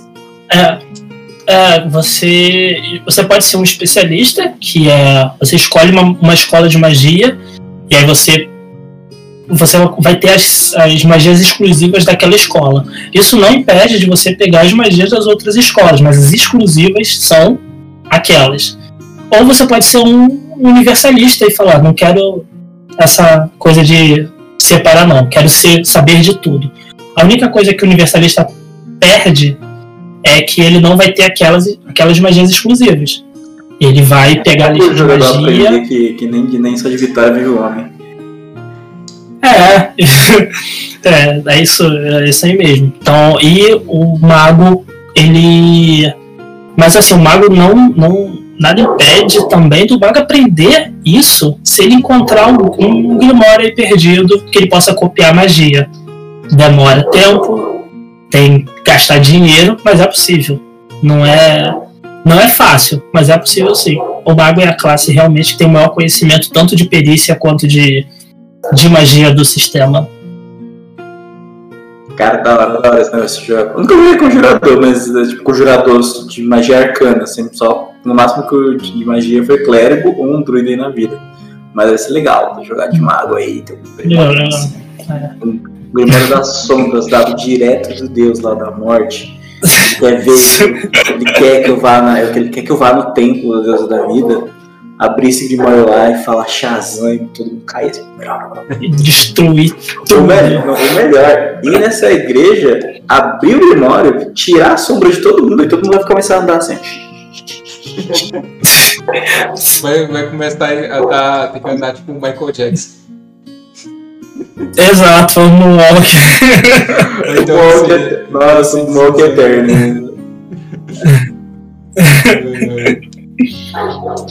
É, aí o título da aventura seria assim: é, Por que todo mundo está fazendo moonwalk? Ah, ah, gostei desse, gostei desse bagulho das magias, cara. Achei, achei divertido, achei divertido. É legal porque você falou dos easter eggs, isso é muito divertido. Você só destrinchar o livro, porque o povo, não lê, o povo não lê né, livro de, Ele fala assim, eu quero fazer um mago, só que vou ler a parte do mago e só esse mago aqui eu tô sabendo. Mas se você trinchar direitinho, você consegue quebrar uns bagulho, consegue achar uns negócios legais. Isso é legal porque dá uma, dá uma sensação de você explorar mais o, o, o livro e o sistema, né? E sobre explorar, isso, vamos, vamos lá, o que, é que acontece se a gente começar a andar lá pelo mundo de Éfero, entrar na cidade, o que é que eu vou encontrar, encontrar uma, uma, como é que funcionam as estruturas sociais lá do, do, do sistema? Porque assim, os, os, os morreram, mas do, provavelmente as outras raças têm sistema de tipo de uma cultura, né, um, uma estrutura. A cidade de tecnomágica aí que você falou deve ser uma, deve ser uma maravilha você chegar nesse negócio aí. Deve ser tipo carro voador, trem, vapor, o que, que, é isso? Essa fumaça que sai desse caninho tá fazendo oh. aquele negócio movimentado. Inclusive, eu já quero perguntar, assim, já na pegada do, do Jailson também, para complementar, né, na, uhum. quando ele perguntou sobre as estruturas sociais, se tem essa questão assim, de, tipo, rei, rainha, príncipe, princesa, lords, né, essas hierarquias é. aí, clássicas. Então, vai, é, vamos pegar, né, os maiores reinos possuem, reinos são países, onde tem várias cidades. Não, exi não, não existe cidade-estado, né? Que é uma cidade única que controla uma região. São países e tem cidades. Cada reino possui uma capital. Nessa capital tem o imperador. Ele pode estar rei, pode ser rainha, imperador, imperatriz. Ele dá o nome que ele quiser. E todas as outras possuem duques, lords para governar, para gerenciar, mas respondendo à capital. Basicamente, os reinos maiores seguem essa estrutura europeia com a cultura que a gente está mais familiarizado na fantasia medieval. Muda quando você vai andando para os reinos afastam desses reinos maiores. Por exemplo, em Ect, que é o extremo oeste, em Ect é um reino desértico onde existe o czarismo. São czares lá. E eles são ricos e, infelizmente, lá é o único reino que a escravidão é liberada. É uma forma de comércio. Então, uma coisa que até coloco na primeira página de Éfiro fala que ele não é um jogo para criança. Vai falar sobre temas que a fantasia que é o medievalismo, o feudalismo e as grandes navegações exploram muito, é muito real. Então, tome cuidado se você não gosta. Então, escravidão é uma delas, mais ou menos como acontecia em Game of Thrones, para quem viu a série, vê, existia isso, né? Então. Essa questão da, da escravidão é questão racial ou é cultural? Tipo, não, é classe? Político. Político, é, é econômico, cultural. Lá. Então, os czares você como líder pode ter pode ter escravos, pode vender escravos. E existe um antecedente em Éfero serviçal que você deixou de ser um escravo, conseguiu fugir disso ou conseguiu a liberdade, você pode ter sido já um escravo. Então, Act você terá essa essa essa, essa cultura. E lá os exemplos feiticeiros são muito são muito é, enaltecidos, porque eles fazem magia de forma muito mais sutil que os magos. E lá é um local onde barganha e uma forma de ladinagem é muito apreciada pela população. Eu mamo, eu vim barganhar. Isso aí, exato. É. Então, em Hecate tem essa cultura, gladiadores lá, é, um, é quase uma profissão então, esse é uma forma cultural. E só que se você for para outro extremo, você vai encontrar Bakui, onde é dominado por, pelo o grande imperador, shoguns e samurais. Lá a plenitude a seriedade, a, o silêncio é muito valorizado, a palavra dita, escrita é valorizada, completamente diferente dos reinos europeus. Dá mais um exemplo. Se você descer, você vai encontrar Jarabe, que onde as pessoas, todo, a maior parte das pessoas tem a pele escura do sol que torra. Então a pele negra lá é a grande maioria.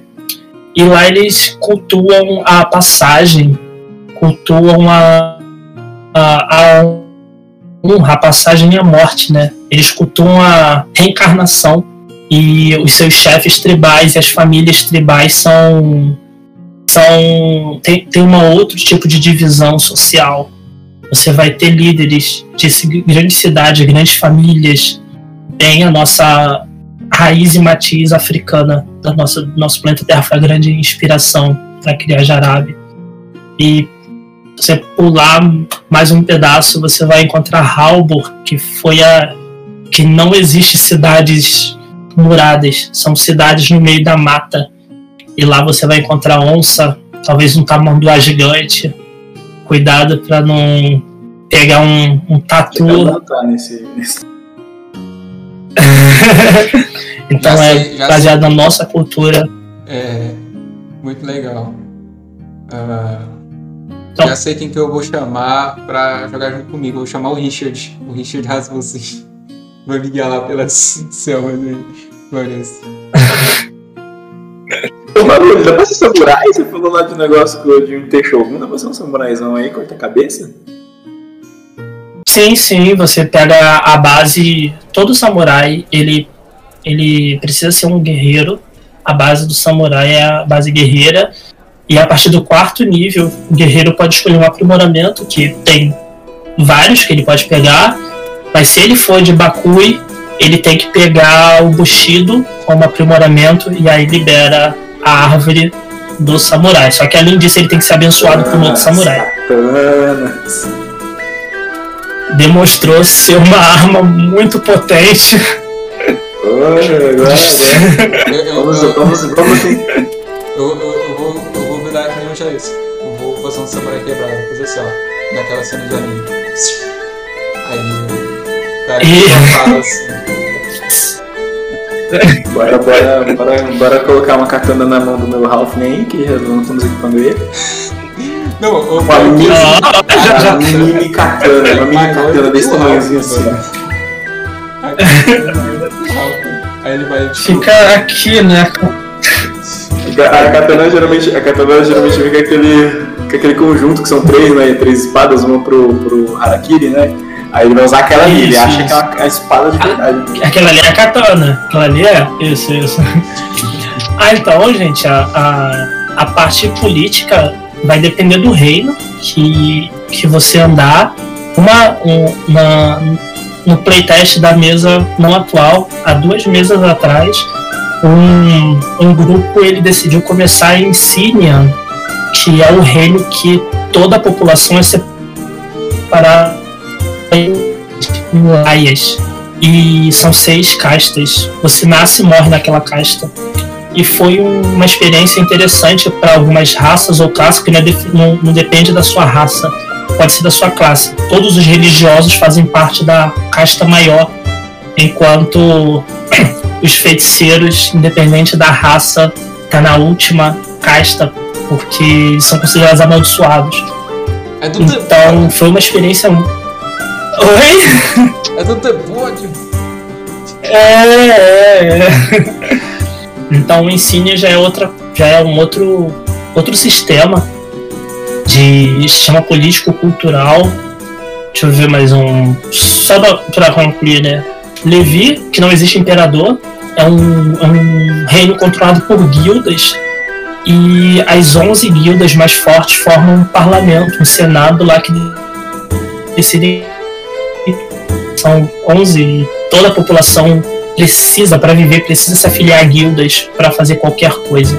Então é uma outra forma de governo que acontece, você pode pode esbarrar dependendo do reino que você vai visitar cada, cada reino vai ter uma, uma cultura, uma forma. Os deuses mudam de nome de acordo com o reino que você anda, as raças podem mudar de nome. Essa é uma coisa legal porque já a diversidade na mesa, tipo, pra exploração também, né? Vai ser muito divertido você explorar um, um lugar, tipo, você sair de um, sei lá, um samurai e depois você tá se degladiando no deserto. Deve ser muito legal. É, tipo, ainda mais, por exemplo, que você quando criar um personagem, você cria um personagem com origem com um reino, e ele, sei lá, por algum motivo foi parar no outro lado, a cultura vai ser diferente. Isso é legal, porque isso dá, É. dá, dá pra você viajar muito, assim. Tipo, eu fico viajando essas coisas. Tanto que você falou do da guilda, eu tinha criado uma mesa que não era um sistema de guildas, era um sistema de quatro famílias que tinham. Não era uma mesa, né? Era uma, era uma cidade dentro de uma mesa. Era quatro famílias que governavam. E na verdade, o nome da, da- do governo era das cinco cabeças, que eram as quatro famílias que se odiavam e o, e o eleito pelo povo. Que, que geralmente era um cara com. Nossa, que legal. Era, geralmente era um cara com. Nossa! Eu tenho que comprar voto, né? Aí, era um aí como funcionava? As quatro famílias se odiavam e esse cara era o voto de Minerva, né? Porque sempre ia dar empate, né? Quatro, quatro. E ele era o voto de Minerva. Aí ele tentava dar- fingir que estava ajudando o povo pra, pra fazer. Pra fazer os negócios funcionar. E Isso, isso é legal, porque só o fato dessa cidade existir dava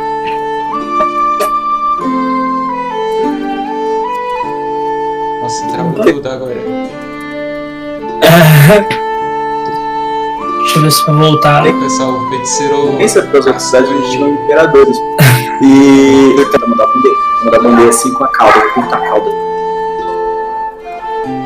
Agora voltou. Já isso. Voltou, voltou? Parou onde? Voltou. Você, já isso, você voltou. É. Parou onde? Você pa- parou naquela parte que você tava assim, ó. Eu tava falando. Eu tava falando Não, você eu tava falou que tava. Falou assim, esse, esse quinto voto, né?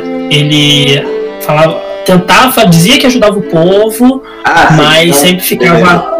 Faltou a parte que eu falei que no, no seu, no seu sistema tem um, tem um mundo que onde tem a diversidade cultural muito grande, né? Tem até um reino brasileiro. Que aí, eu- parei, quando eu Sim. assim, né? Eu tava falando que eu queria Aham. fazer uma bandeira com a cauda pintada assim, tipo, alguma, alguma coisa assim, uma caveira gigantinha assim. Entendi. Maneiro. Isso, isso é um pouco legal, Ideias. porque coisas de exploração, assim, você, você conviver com outras culturas, é legal pro, pro, pro pessoal também que vai jogar, pra estudar sobre outras culturas, e, eh, e isso, isso é interessante, porque você pega né, essa base de, de, de reinos, estruturas sociais diferentes, que para quem gosta de negócio de exploração, brasileiro adora isso, é, é bem divertido o- o- essa coisa de ter culturas diferentes, você tem um lugar ali que é só samurai, você tem diador, que tem um Uhum. pelado, assim, a gente vai, vai, vai explorando o mundo, né? Isso é legal. A- essa parte de que você falou de personagens de reinos diferentes que se encontram e foi interessante porque nós tivemos aqui é, uma samurai mulher em Bakui isso não pode mulheres não podem ser samurais mas como o pai dela né o background do personagem o pai dela só teve ela e um filho esse filho não resistiu morreu de doença por uma doença então ele treinava a filha escondido ele era samurai, ele podia abençoá-la. Mas no momento que foi descoberto, ele teve que se matar em praça pública por conta da vergonha da família. Mas antes de se matar, ele deu a espada dela e abençoou para que ela seja samurai. Então ela fugiu de Bakui para pela vida, né? E em Bakui existe um costume no, no livro de cenários que está sendo construído, existe um quadrinho de costumes para ambientar o pessoal em Bakui você não pode tocar a espada de um outro guerreiro, que são samurai. Então é, é um crime, é, é tradicionalmente um crime. Você tem que perder a mão que tocou, aquela pele tem que ser tirada do seu corpo.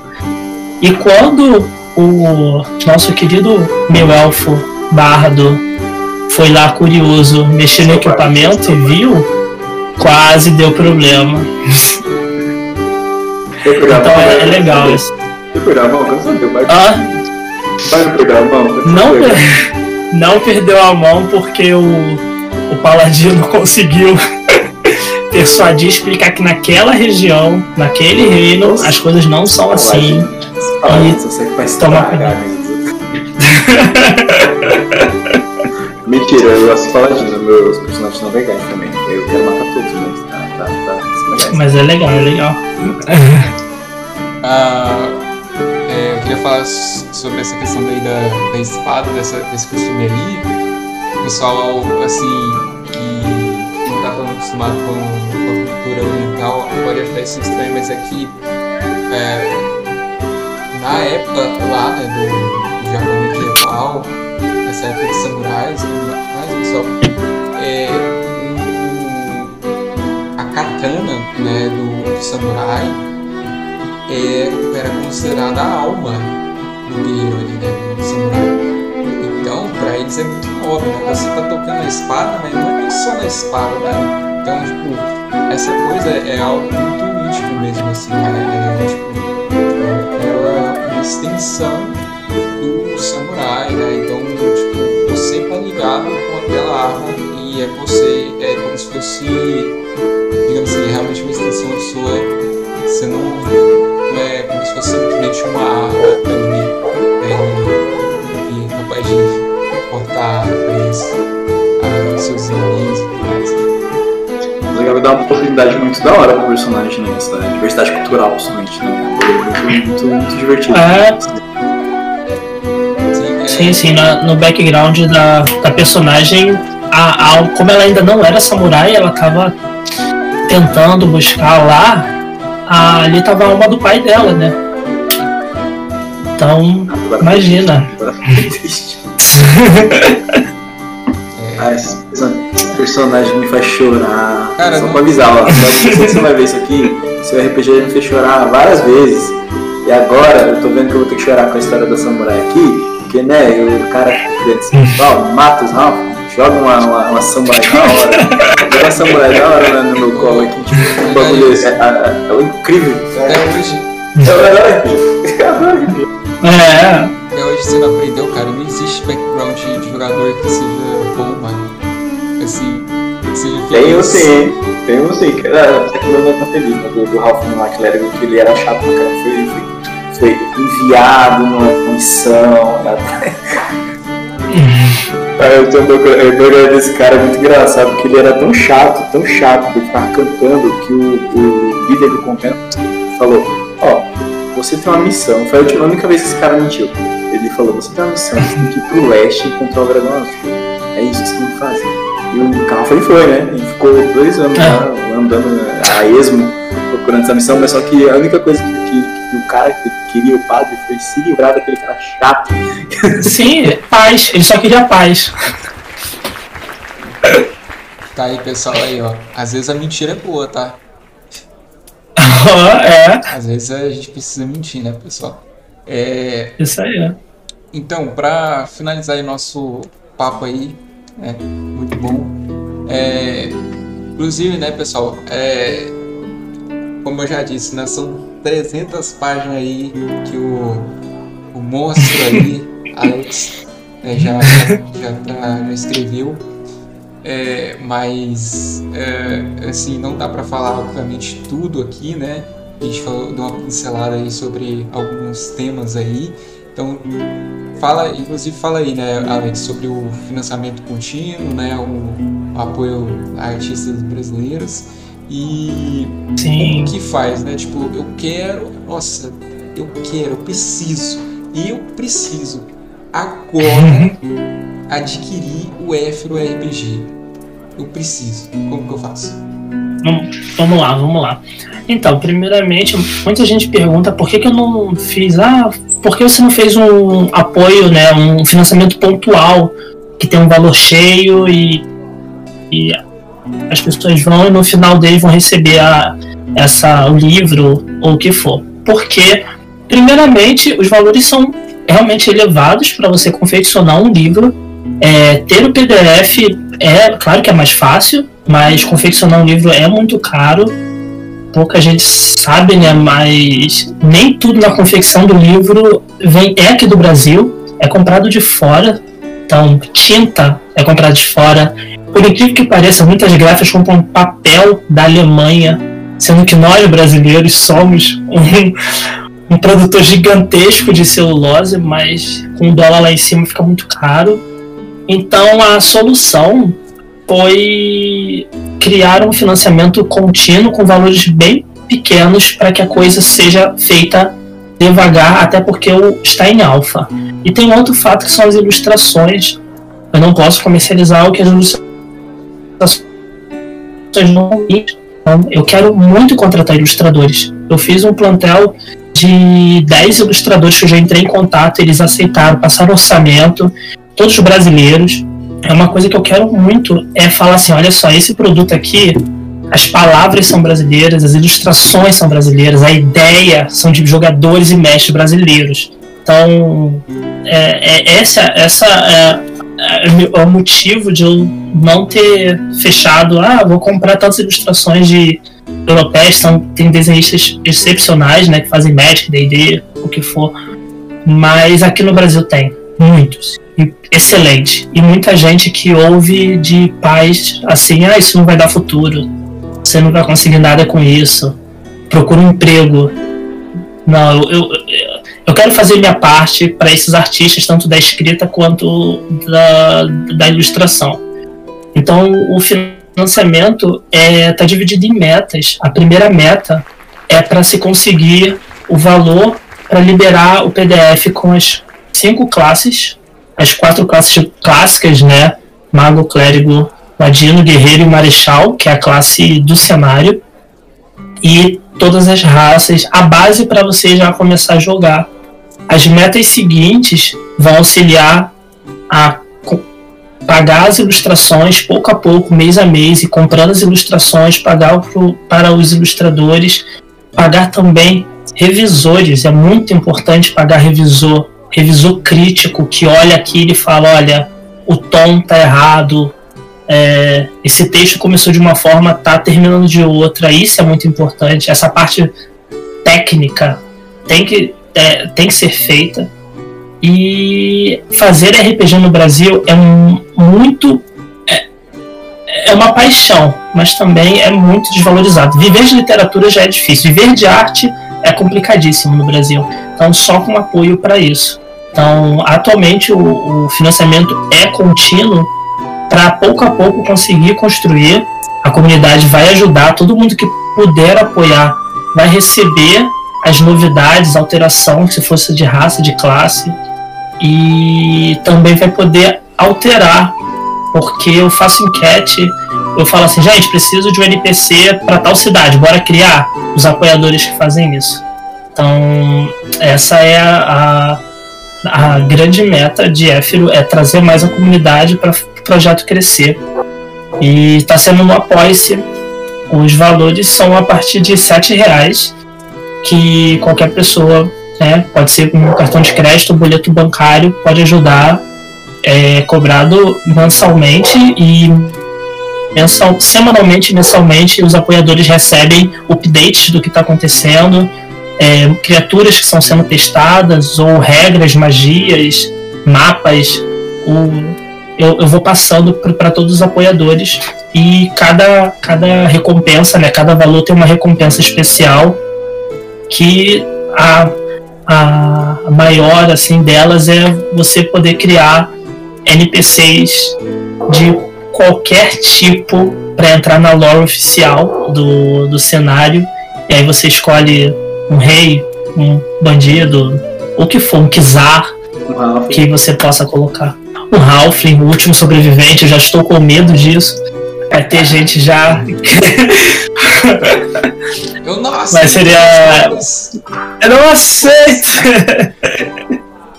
Cara, é muito legal. Mas é, mas... é, e RPG é uma porta muito legal para literatura. E o Brasil é bem, ele tem escritores incríveis e a gente tem o hábito de ler pouco, né?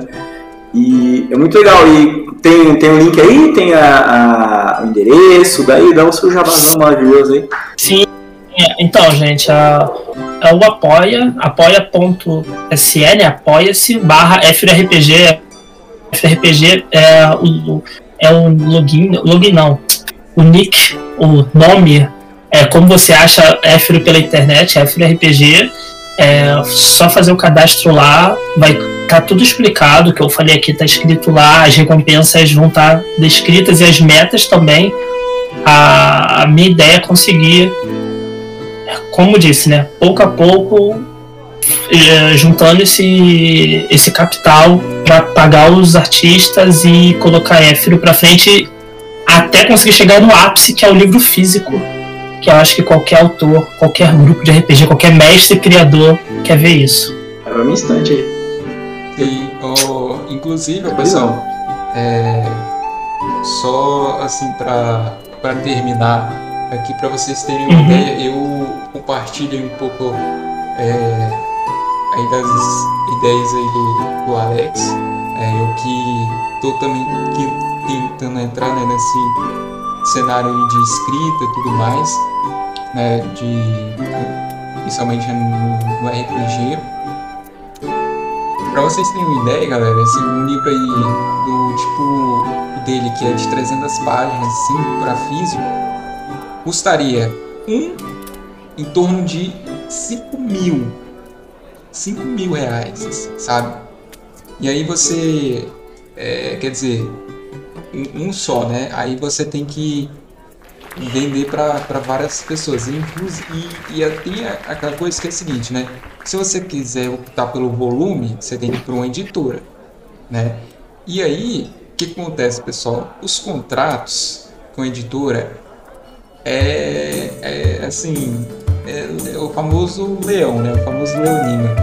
Essa tipo é 30% ou menos assim que você vai conseguir assim de então é, é, é um pouco triste né o, o cenário mas enfim vamos continuar aí lutando aí para ver se um dia podemos desfrutar aí de um cenário melhor para é, criação, né? Quantas pessoas não, devem ter uma criatividade reprimida porque disso aí, né? Desse cenário. E inclusive eu já te dou uma sugestão, cara, que o que eu tô procurando também fazer é, é como além da mesa aqui no podcast, eu buscar aquele é, incentivo à cultura. A gente também quer mostrar aqui né, que justamente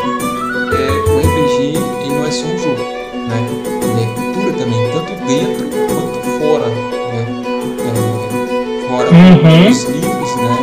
É, revistas aí, é, entre outras coisas, e dentro, né, com, digamos assim, política, tem cultura, né, que a gente traz daqui para assim, cara, é, é, é muito rico assim, o RPG.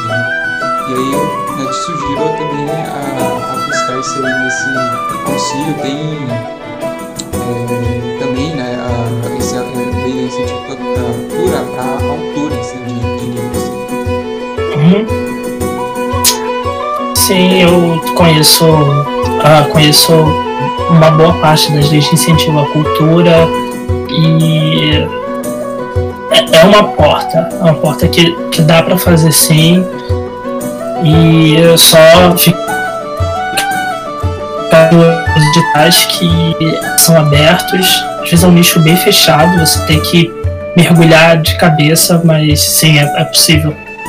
Por isso que a gente está aqui, a gente está divulgando aqui o cenário do RPG brasileiro. Deixa eu ver aqui como é que eu tô na live, eu tenho que olhar aqui no celular, porque eu não sei. Aqui em cima no maravilhoso Alex do FRPG, aqui embaixo, o Bruno do Etera, dois criadores de, de, de sistema, de cenário, isso é muito divertido. É, Éfero você encontra no Instagram, no Apoia-se, onde mais? Twitter e Facebook. E, e o Etera, vamos, vamos lá, vamos espalhar nossas redes sociais porque eu quero ver todo mundo, o pessoal lá do meu Instagram também. Então vamos lá. O pessoal deixa meu Instagram vindo aqui no canal, indo lá no, no, no na página do, dos dois aqui. Eles têm um conteúdo muito divertido, muito legal. Vocês vão se aventurar, vai ser muito divertido vocês se aventurarem pelos mundos de Ethereum, pelo mundo de Ether. A gente, uma, a gente falou sobre o mundo de Ether aqui. E deixa o like, vá atrás do, do, do e do Etera e vamos lá. Quais são os links ou arrobas?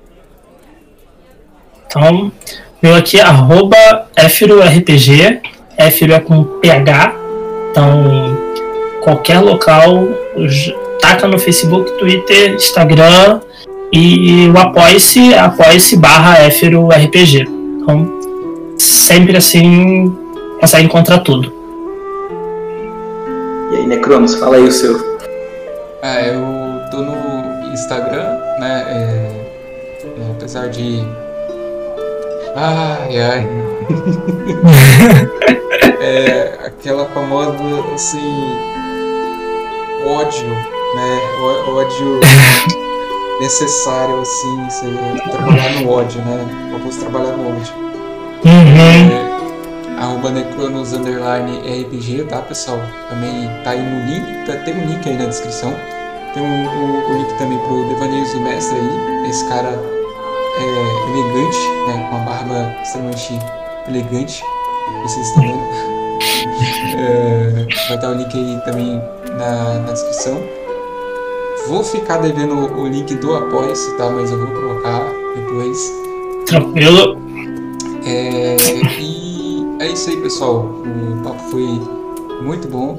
Espero aí, é, talvez aí um- algum outro dia, né? E trazendo novas né, atualizações aí do Evo, que a gente possa voltar aqui com já com muito ah, ah, um cenário que é um pouco melhor, né? Que é, deu uns umas capingadas aqui hoje, mas conseguimos aí, conseguimos.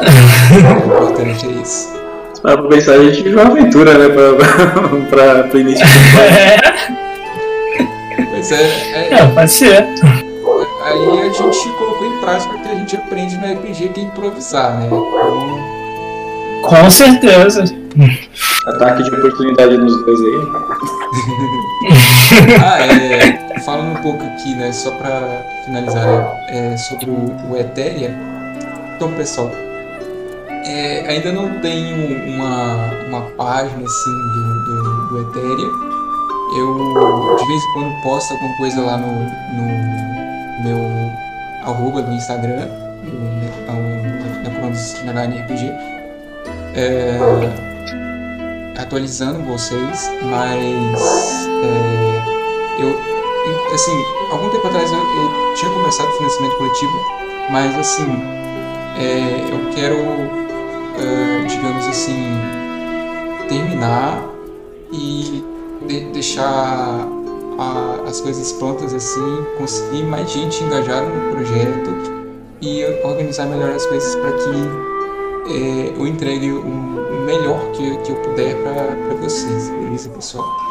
É, então, é, vai ficar no mistério. É, é o escudo do mestre aí, é o escudo do mestre aí. Ah, agora você vê, agora você vê. Beleza, pessoal, é isso. Boa noite pra vocês. Foi um papo muito legal aqui com a Alex. Isso aí. FRPG, Boa noite. Terra e Devaneios do Mestre aqui. Até mais. isso aí. Tchau, gente.